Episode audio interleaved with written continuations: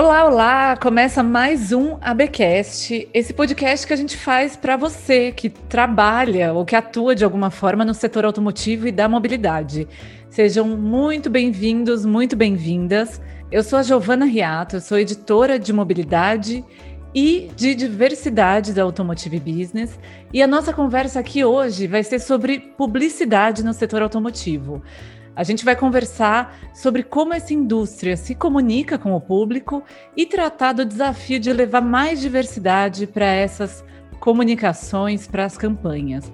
Antes de chamar o nosso convidado, eu chamo a Natália Scaraboto, que é repórter também de diversidade de mobilidade, trabalha comigo aqui na Automotive Business e vai me ajudar na condução dessa conversa. Natália, bem-vinda. Oi, Giovana. Oi para todos que estão nos ouvindo. Muito legal estar aqui hoje. Agradeço por, por me chamar para essa conversa também. Então, bora lá.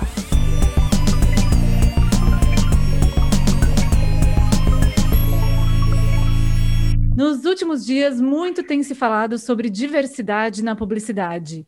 E isso porque tem um projeto de lei que ameaça proibir a presença de pessoas LGBTI nas campanhas. Essa é só uma das várias questões que a gente vai conversar aqui com o nosso convidado, que é o Domênico Massareto, ele é Chief Creative Officer da Publicis. Domênico, seja muito bem-vindo, prazer te receber aqui. Olá, boa tarde, prazer enorme estar aqui com vocês e obrigado pelo convite para esse papo.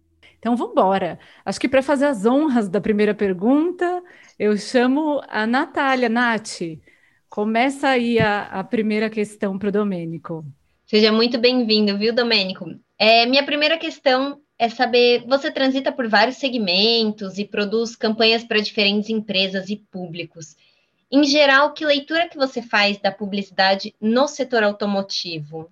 Uh, bom, a gente, a gente tem uma questão na comunicação do segmento automotivo que ela é um reflexo do próprio segmento automotivo, né? Eu vou talvez voltar um pouquinho no tempo e resgatar é, uma conversa de de muito tempo atrás, mas uh, talvez para algumas pessoas que estejam ouvindo a gente aqui seja um passado muito distante e para outras até não, né? Mas enfim, a gente a gente faz esse resgate para poder aterrizar nos dias de hoje. É, antigamente, na década de 60 e até a década de 70, as montadoras elas se orgulhavam de que o novo ano modelo do carro era muito parecido com o ano modelo anterior. Então, algumas, algumas montadoras se orgulhavam de falar que o produto não mudou, né, porque ele não precisava mudar, ele já era bom o suficiente. Passado bastante tempo, né, hoje em dia, a gente sabe que a dinâmica é um pouquinho diferente. Né? Hoje, a, a, as montadoras se orgulham exatamente do contrário, de falar que o, o, modelo atual ele é bastante diferente do modelo anterior, porque isso prova a capacidade das montadoras de, de mostrar a, a, a, capacidade de inovação, a capacidade de, de é, trazer inovação e, e, e, melhorar o produto para o consumidor ano após ano, né? Essa, essa natureza, essa característica da, da, da, do próprio segmento fez com que, de uns tempos para cá, as campanhas publicitárias, né, a, a comunicação do segmento automotivo, ela fosse uma comunicação muito baseada nessa inovação, muito baseada no produto, muito baseada em lançamento. Né? Então, o que, que acontece? A, a, a campanha, né, as campanhas de, de, do segmento automotivo, elas têm essa, essa característica de mostrar o produto e mostrar, eu, digo literalmente mostrar visualmente, né, mostrar o, os automóveis de todos os ângulos, né, externamente, internamente, o detalhe naquilo que, né, que é a novidade, que é a inovação e como isso vai fazer a vida das pessoas melhor. E aí, num, num, numa circunstância, né, num, num, momento de comunicação tão fragmentado, onde a gente é, tem menos consumo de um único tipo de mídia, uma hora está na, na, na, internet, outra hora está no celular, outra hora está na TV, outra hora está no rádio, então a gente vai mudando. Essa fragmentação torna ainda mais difícil a gente, a gente ter o, o, elementos na nossa comunicação, elementos na campanha, para além do produto e das suas inovações. Né? Então, acho que, acho que isso, essa, essa tendência natural evolutiva né, da própria indústria fez uma, uma comunicação muito baseada no produto, muito baseada em, é, é, em, em, nessas inovações, né? Vamos, vamos dizer assim, inovações do produto. Obviamente, tudo isso voltado para fazer melhor a vida do consumidor. E, Domênico, a gente vê, né? Acho que voltando um pouquinho também para essa questão da diversidade, né? Que a gente quer discutir também, a gente vê que a diversidade se tornou uma bandeira importante para várias empresas, né? De vários segmentos. Mas nas campanhas publicitárias, né? Na comunicação, nem sempre é representado nessa diversidade, ou às vezes é mais representado em campanhas pontuais, né? Campanhas de Dia da Mulher, por exemplo, em campanhas é, específicas.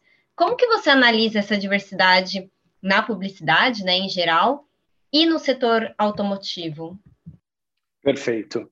É, eu acho, acho que a primeira coisa que a gente não pode é, deixar de considerar de maneira nenhuma é que a comunicação ela deve refletir o, os, a, a, visão e os objetivos das companhias, das empresas. Né? Então, eu acho que existe um risco enorme de, de, de uma marca, né, de uma empresa, tentar usar na sua comunicação, é, tentar celebrar na sua comunicação um, um, grupo específico da população, sem de fato é, atuar é, numa causa relacionada a esse grupo, ou sem de fato fazer uma contribuição que vai além da comunicação para esse grupo, senão corre-se o risco de parecer que a empresa está tentando se, se apropriar, se beneficiar de uma coisa que de fato ela não está contribuindo, né? É, então acho que acho que essa é a primeira questão assim que, que as empresas, né? Esse é, esse é um risco que se que, que, não, que não se deve correr de maneira nenhuma. Assim, eu acho que a comunicação ela deve refletir o comportamento da empresa.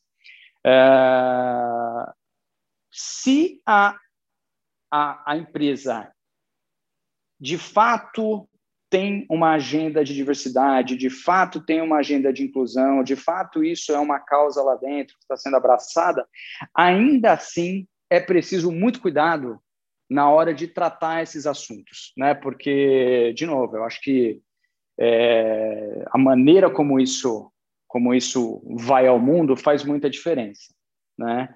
É, por exemplo, é comum às vezes a, a empresa até atua na causa, mas e, e, e, e, quer retratar isso na sua comunicação, mas na hora de retratar, aquilo é retratado de uma maneira que não é a maneira pela qual o grupo se retrataria. Então, vou dar um exemplo aqui, é, é, é, como é que eu posso dizer?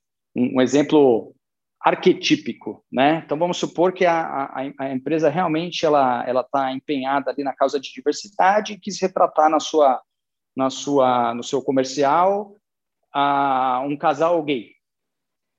É, esse casal gay ele está sendo retratado pela visão da comunidade gay, da comunidade LGBTQIA+, ou não? É um, ou, ou a gente, de fato, a empresa compra a causa, de fato ela está lá querendo é, é, retratar essa relação, mas o jeito que foi retratado é um jeito meio, meio, meio a, vis, a visão hétero, a visão do mundo que a visão que o hétero tem do que seria essa relação, né? Então esse é um risco também, né? E de novo, eu acho que aí é, é necessário também a, a, as empresas estarem sempre bem assessoradas do ponto de vista de comunicação para também não dar um passo, né? Que, que até é legítimo, mas que pode acabar gerando algum tipo de, de crise de imagem, algum tipo de efeito reverso, né? É, por último, aí sim descendo para para o segmento automotivo, o que, que eu acho? É, hoje existe uma.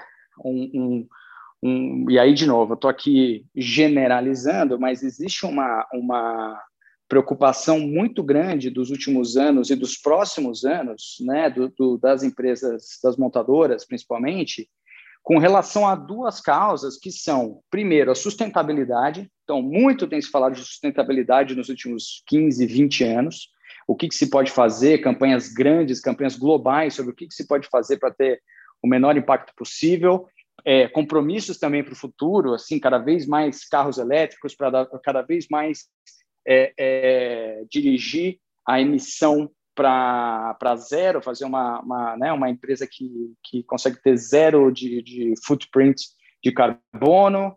É, então, essa é uma causa né, é muito, muito comum para as montadoras, e a outra é a da mobilidade com segurança. Essa é, uma, inclusive, uma causa é, é, da Honda, que é um cliente nosso, a gente trabalha a Publicis Brasil, ela faz as campanhas da Honda, tanto é, dos automóveis quanto motocicletas, quanto segmentos financeiros, a companhia como toda, a gente é o parceiro de comunicação para a Honda, é, e a Honda tem essa causa do, do né, é, uma, uma, uma, uma, uma batalha deles aí de, de, em relação à mobilidade com segurança, afinal de contas, eles têm convivendo é, no trânsito motos e carros, então é natural que para eles, é, eles eles queiram lutar cada vez mais por essa por essa por essa segurança, né? Pela para que o produto deles promova um, um, um trânsito é, seguro, né? É, um, um, trânsito onde a convivência seja seja segura e possível. Então, o que, que acontece? Na hora de você, você soma isso com o que a gente falou agora há pouco da inovação. Campanhas pautadas pela agenda de inovação, pela agenda, pela agenda de novidade, pelo produto.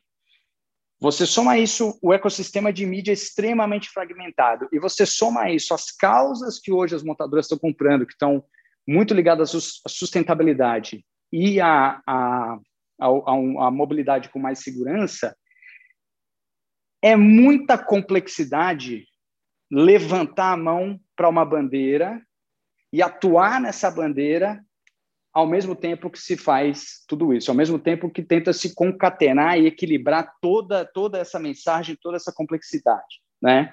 É, então, hoje, o que acontece? As montadoras, e isso é uma coisa que eu posso falar que a gente faz pela Honda, é, uma das coisas que a gente faz é retratar a população como a população é.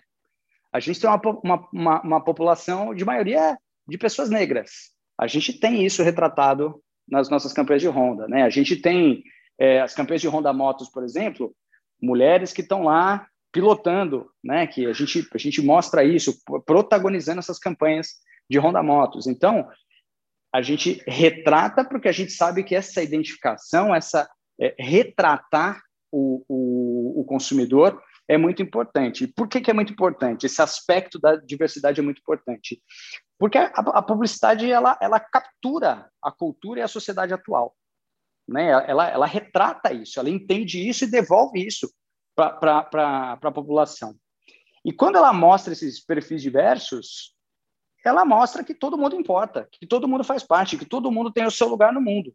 Né? E isso faz bem para as pessoas, isso dá um alívio, ainda mais no momento onde a gente vive agora, com essa pandemia, de uma pressão emocional muito grande.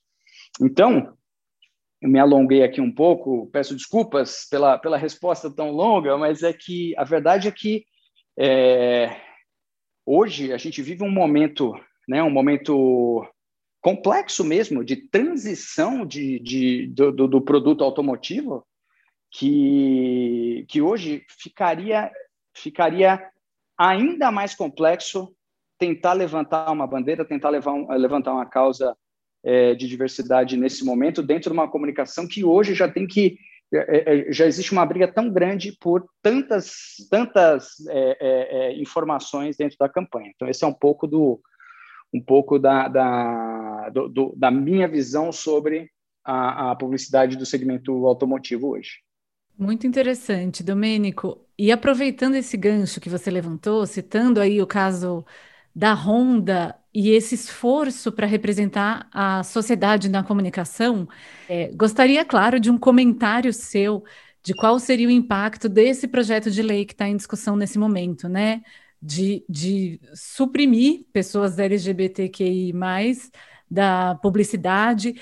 Como você tem percebido essa discussão e qual você avalia que seriam as consequências de uma legislação como essa avançar? Eu acho que tem muito a ver com, com essa uh, com esse ponto que eu falei agora das pessoas não se sentirem parte, né? Das pessoas se sentirem excluídas, das pessoas não se sentirem que elas importam. No fundo, é uma é, é uma discussão, na minha opinião, descabida, é, porque ela, ela ignora, né, que ela ignora a natureza humana, né? Eu acho que ela, eu acho que esse é o, é, é, é, é o motivo pelo qual é, isso é prejudicial para a sociedade, né? A gente precisa construir, a gente precisa é, é, engajar as pessoas no progresso e no desenvolvimento. Então, eu acho que isso, isso não tem, é, isso não tem um benefício, né? Não tem uma, eu acho que, eu acho que isso precisa ser muito melhor discutido é, enquanto sociedade mesmo, para que a gente possa entender o, o, os impactos disso como a gente quer é, construir uma sociedade melhor e uma economia melhor em última instância, é, todos juntos. Né? Para mim esse, para mim esse é o grande impacto. E essa discussão sobre diversidade é curioso porque no fundo a gente está falando de comunicação aqui, que é o que aparece para fora, né?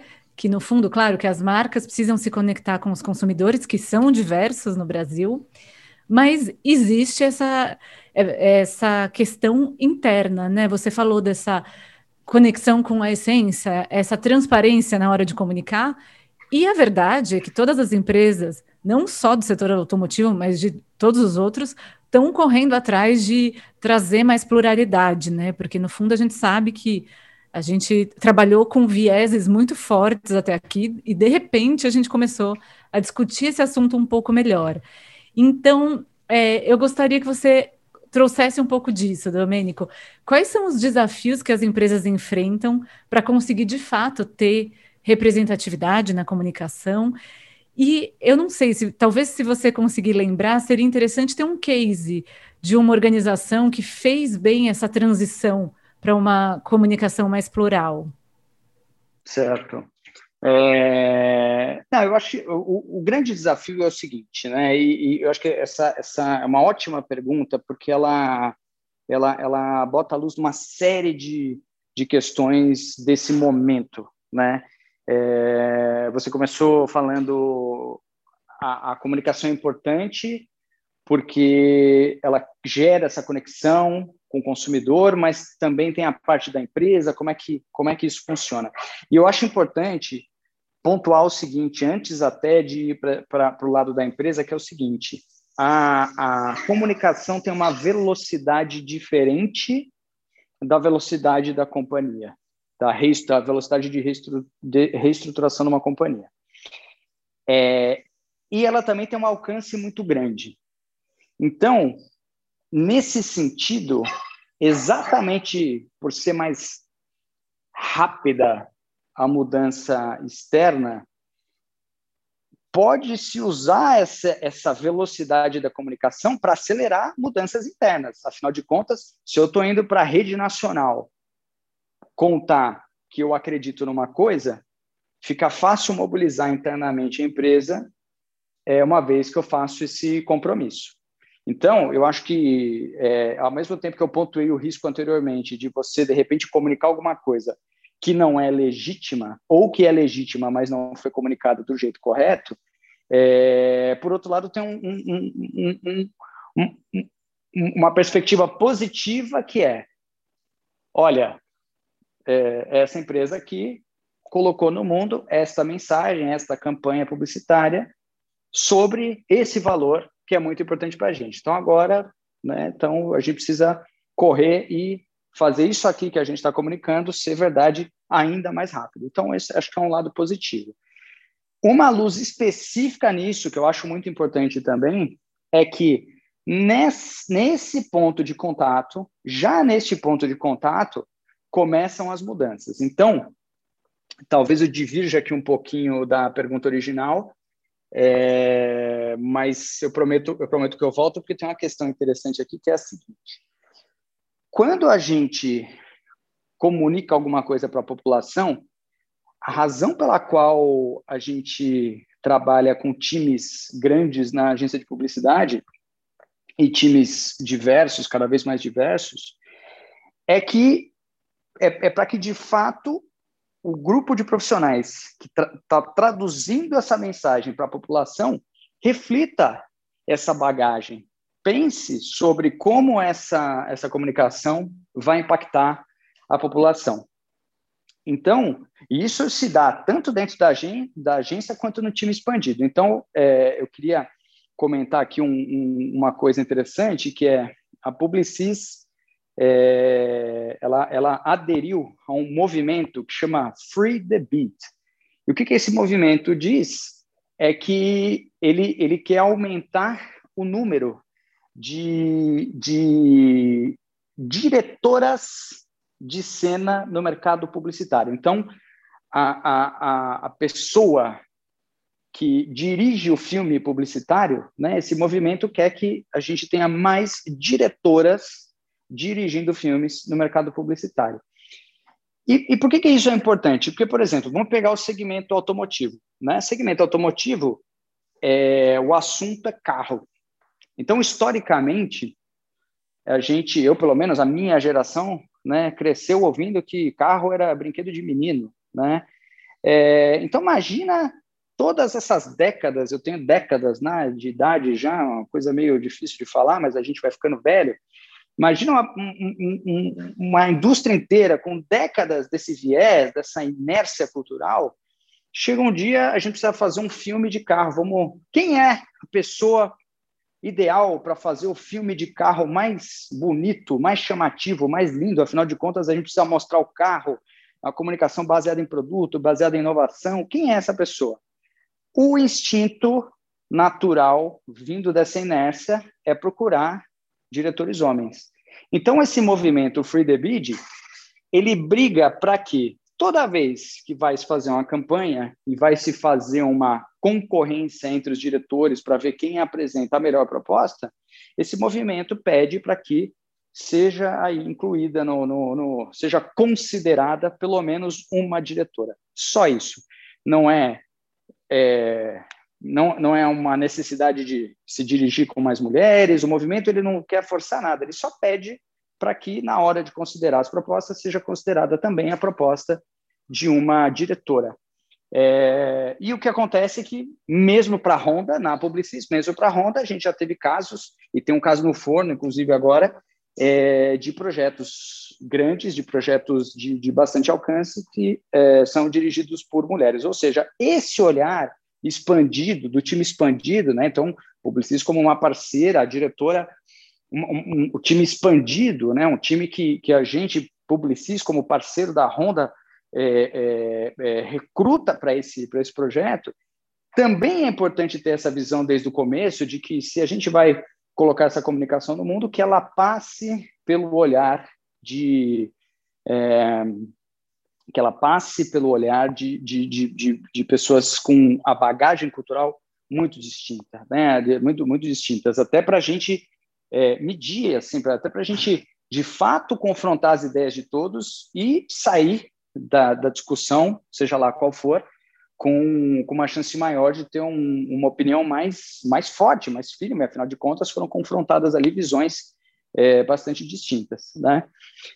Se tudo isso que eu expliquei né, num projeto de curtíssima duração, como o, o, a confecção de uma campanha publicitária não é um projeto que dura tanto tempo, é um projeto relativamente curto, se a gente for espelhar isso para o segmento automotivo, onde um, um, um, projeto de um novo modelo leva anos e décadas, né, desde o, da, sua da sua concepção até que ele, que ele, que ele aconteça de fato. Então, é, no, dentro da empresa, essa inércia é muito maior, né? Essa inércia é muito mais um, ela, é, ela é muito mais difícil porque ela ela está ela está soldada na estrutura, no pensamento, no sistema operacional da companhia. Então, para quebrar essa inércia, é preciso de uma força muito grande, é preciso de uma, de uma, uma visão muito grande, uma liderança muito é, é, precisa, muito decidida de para onde a companhia precisa ir e de movimentos, obviamente, bruscos aí, o que é, nunca é simples, né? Quanto maior a empresa, quanto maior a companhia, mais complexos são esses movimentos. É, o que eu posso dizer é que a, a, a, as empresas deveriam ter os dados como, como seus aliados. Então, eu vou dar um, um, um, exemplo aqui de um cliente de outro segmento, outro cliente nosso também da Publicis, que é o Bradesco.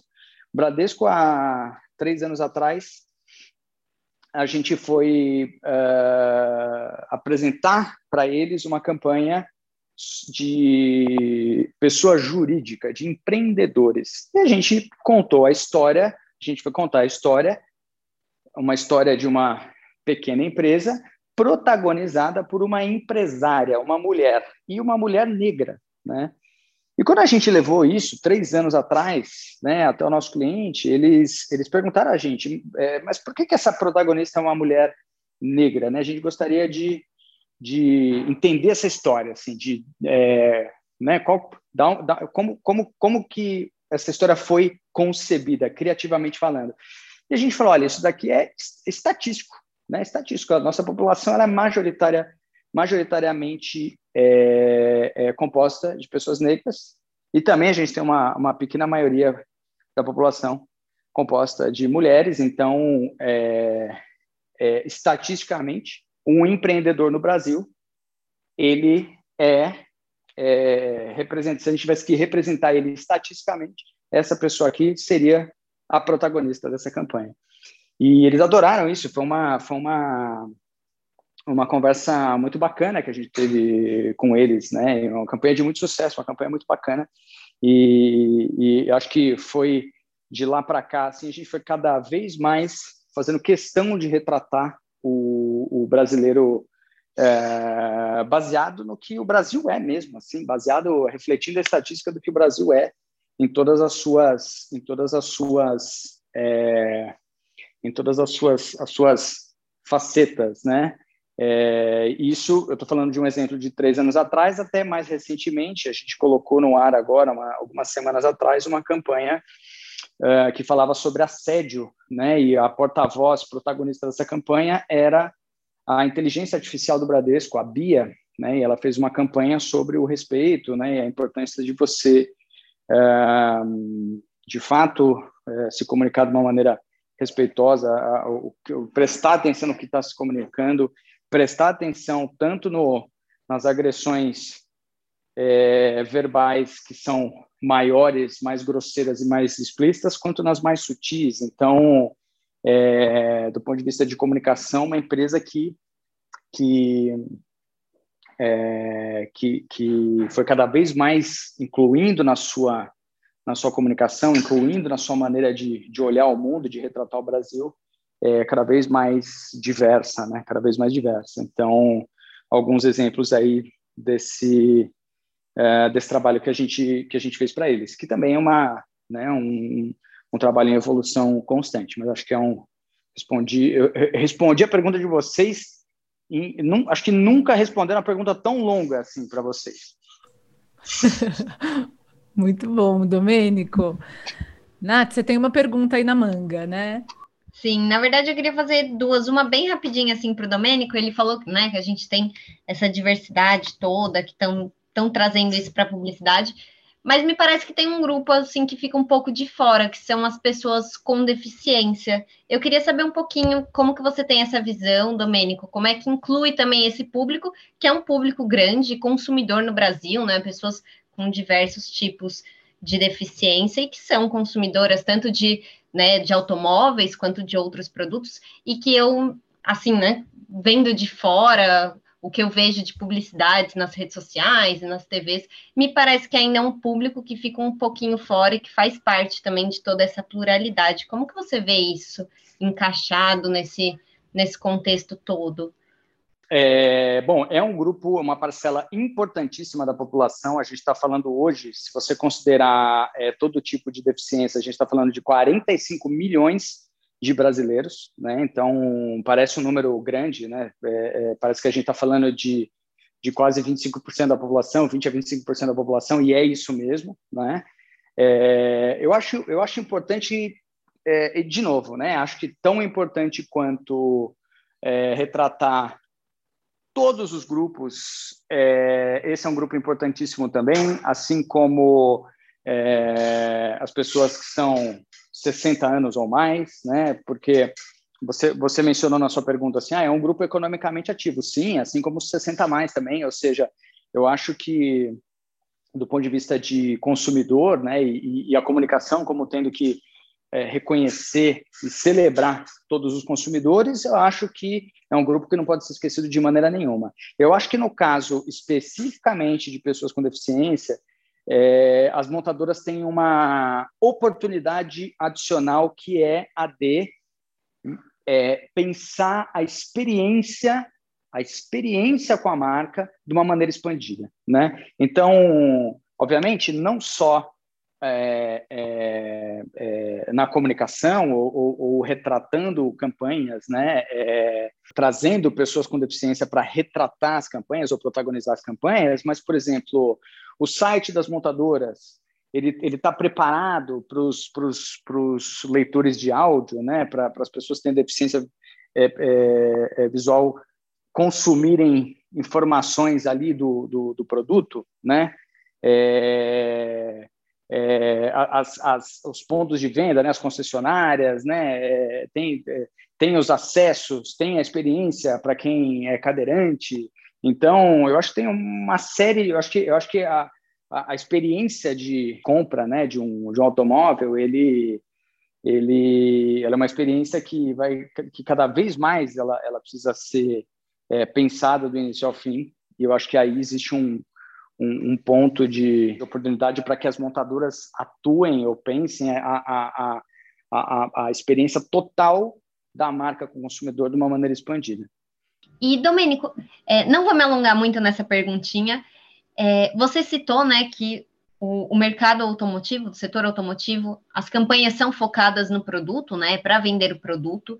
Mas quando a gente fala de futuro da mobilidade, e até futuro assim, das redes sociais, né? A gente vê o storytelling muito presente nas redes sociais, virou uma, uma ferramenta importante para conseguir engajar, vender tudo, e o futuro da mobilidade também vai ser, tudo isso é focado nas pessoas, né? E aí, quando a gente olha, às vezes, para as propagandas do setor automotivo, elas ainda são focadas no carro, no carro como objeto de desejo, né? E também tem muitas narrativas muito parecidas dentro do, das diferentes marcas, mas com propagandas comerciais que às vezes são um pouco parecidos no, no jeito de comunicar. É, eu queria saber de você como é que você vê essa, esse cenário.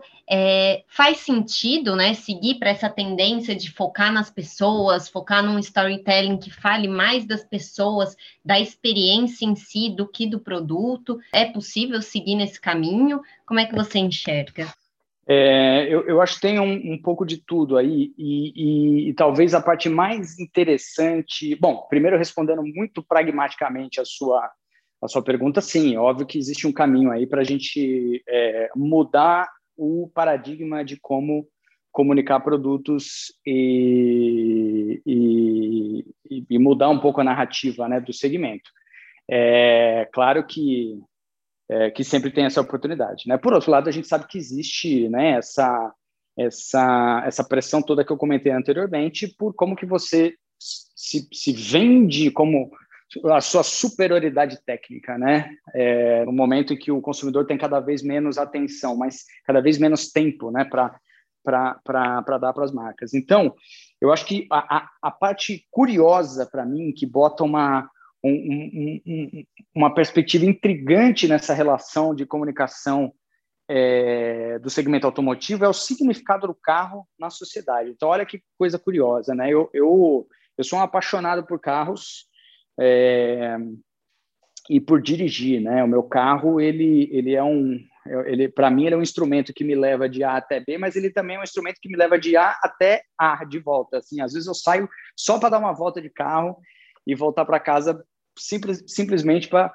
relaxar, para poder, né, é, é, é, talvez ali eu, a minha a minha a minha versão de meditação, né? Eu estar tá ali comigo mesmo, focado no, no, no trânsito, né? Focado no que está acontecendo e podendo respirar um pouco ali com calma. Então, mas o que que acontece?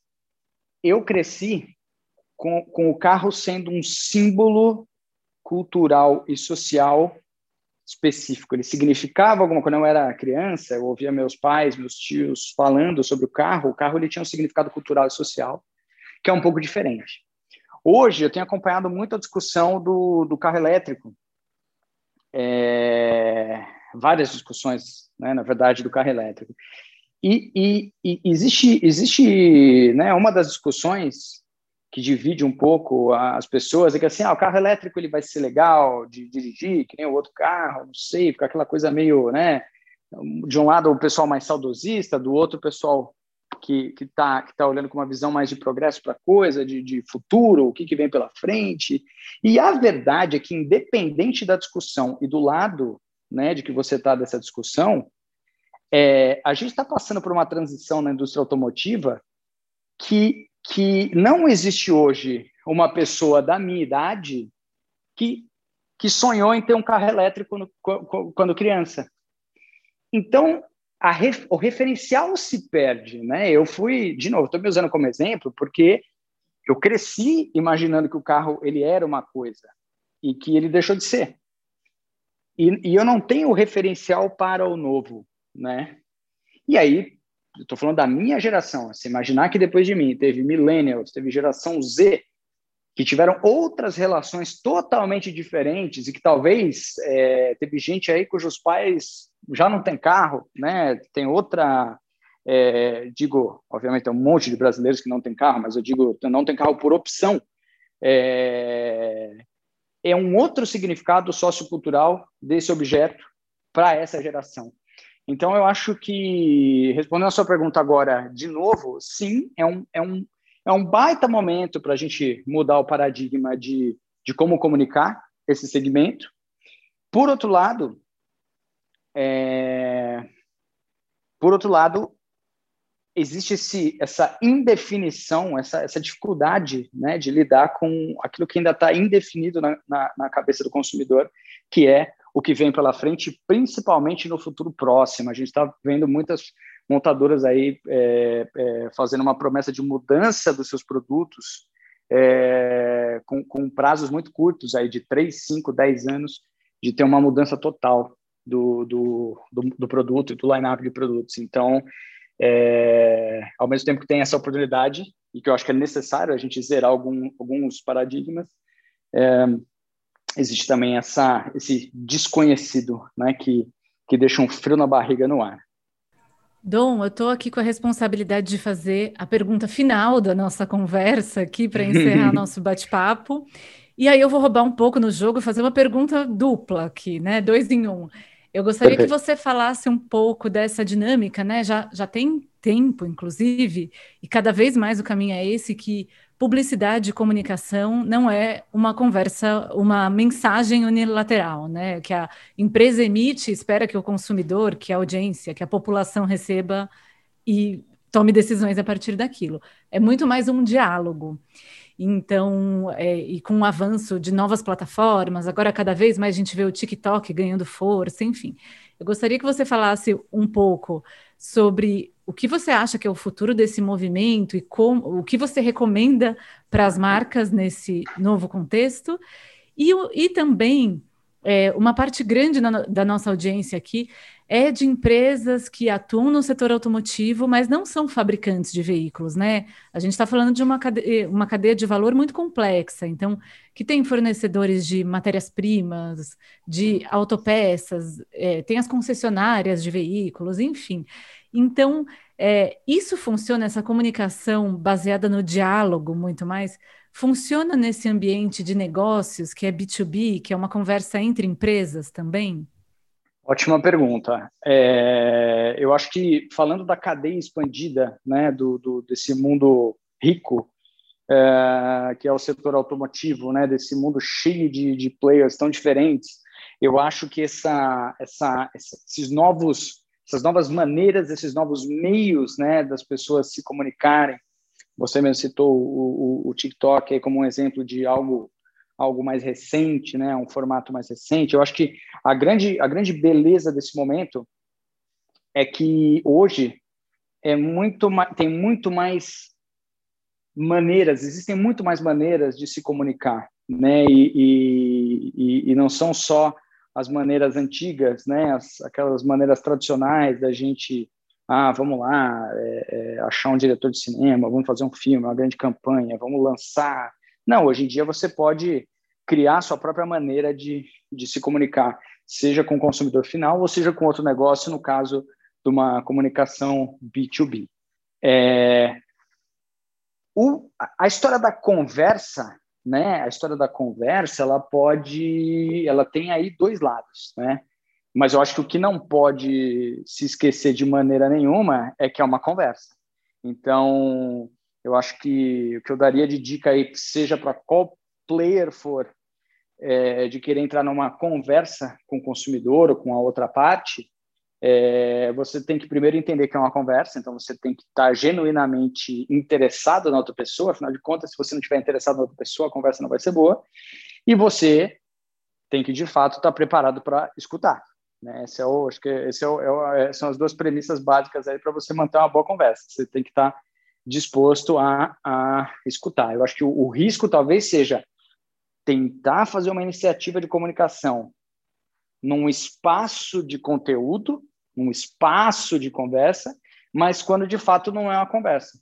Né? Esse é um risco que tem que ser evitado a qualquer custo, que é, se você for para um espaço de conversa, você vai ter que conversar, você vai ter que se interessar, você vai ter que ouvir e você vai ter que responder.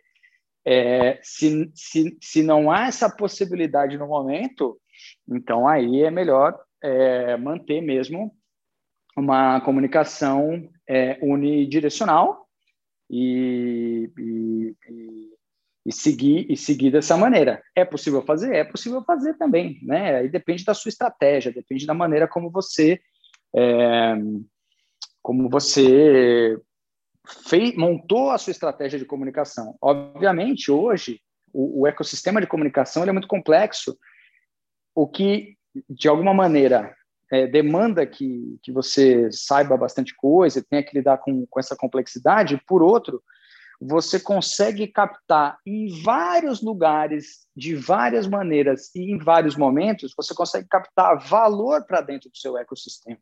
Então, você, como uma marca, quando você se expressa em vários pontos do ecossistema, é como se você estivesse abrindo conversas simultâneas em vários lugares com várias pessoas, e conforme essas pessoas vão conversando com você, você vai acumulando conhecimento sobre essas pessoas, né? Ou sobre essa, essa, essas empresas com as quais você quer fazer negócio, você vai acumulando esse conhecimento, você vai enriquecendo seu dado, sua, sua base de banco de dados, você vai construindo cada vez uma, uma, uma inteligência maior de quem que é o seu público, do, de que, do, do, com quem você precisa falar e o que você precisa falar, e você vai ter conversas cada vez melhores. Então você alimenta um ciclo que vai se fortalecendo e você vai tendo uma, uma comunicação cada vez mais eficiente e tendo uma comunicação cada vez mais eficiente, você vai cada vez gastar menos, precisar investir menos e vai ter cada vez melhores resultados. Então, essa maneira que eu enxergo a comunicação de mão dupla.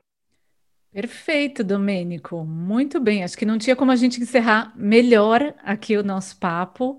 A gente conversou hoje com Domênico Massareto, Chief Creative Officer da Publicis. Domênico, super obrigada pela sua participação. Eu que agradeço o espaço e o convite. Então, um beijão para vocês e um abraço aí para todos os ouvintes. Eu agradeço demais a sua audiência e agradeço também a Nath que me acompanhou nessa entrevista. Valeu, Nath. Obrigada a você, Gi. Obrigada por todo mundo que ouviu até o final. E até a próxima. Eu sou Giovana Riato. E eu sou a Natália Scaraboto. Este podcast é realizado por Automotive Business. A edição é do Marcos Ambroselli e a trilha sonora é do Chibruski Guilherme Schildberg. Até o próximo.